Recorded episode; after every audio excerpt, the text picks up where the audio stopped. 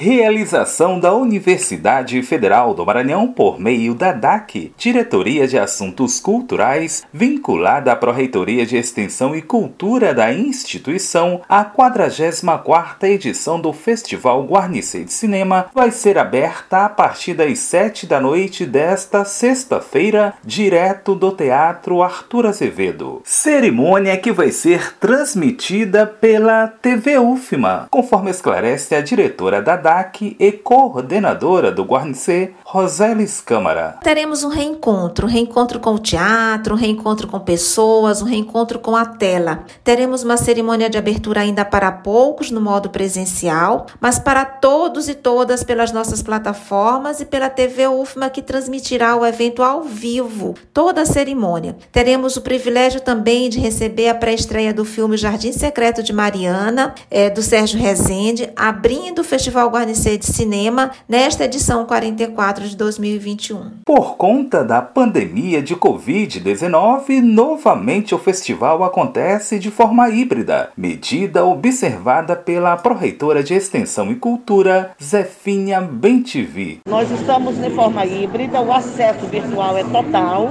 mas a abertura e o encerramento nós faremos, claro, respeitando todos os protocolos. Mas faremos um teatro Arthur Azevedo. Pouco esse clima do cinema. Figurando entre os mais antigos festivais de cinema do país, este ano o Guarnicê conta com 1.152 inscrições, dentre produções nacionais e locais. 87 disputam a mostra competitiva. Pontua Roselis Câmara.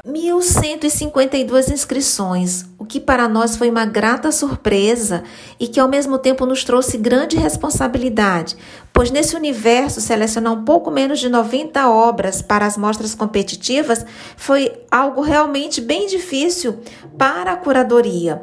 Então nós trouxemos aí várias mostras paralelas exatamente para oportunizar um número maior de obras inscritas. Esta edição presta também homenagens, ressalta Roselis Câmara. Nosso homenageado é o Sérgio Rezende, exatamente pela própria trajetória. O Sérgio Rezende é diretor de cinema brasileiro, já realizou mais de 14 longas. Em 2018 foi sucesso na crítica especializada com o longa-metragem O Paciente, o caso Tancredo Neves. Então, a trajetória dele é que nos permitiu homenageá-lo nesta edição. No momento em que o festival já alcançou a internacionalização. A expectativa é de que esse feito se mantenha. Ano passado as pessoas estavam em casa. Esse ano o cenário já se configura diferente, mas esperamos alcançar aí muitos países também em 2021. As ações virtuais do Guarnicê de Cinema podem ser acompanhadas pela plataforma do festival. Guarnicê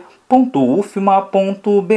Dentre as novidades para esta edição, a mostra faz todo o sentido, com recursos de acessibilidade. Nós temos a mostra Faz Todo Sentido, que é uma mostra competitiva de filmes curta-metragem, com recursos de acessibilidade. Nós temos o seminário Ciência Cine Guarnicê, nós temos a itinerância, que fechando aqui o Guarnicê em São Luís, nós partiremos para outros municípios do estado do Maranhão. Nós temos a Mostra Game em parceria com a Associação Maranhense de Desenvolvedores de Jogos, a AMA Games.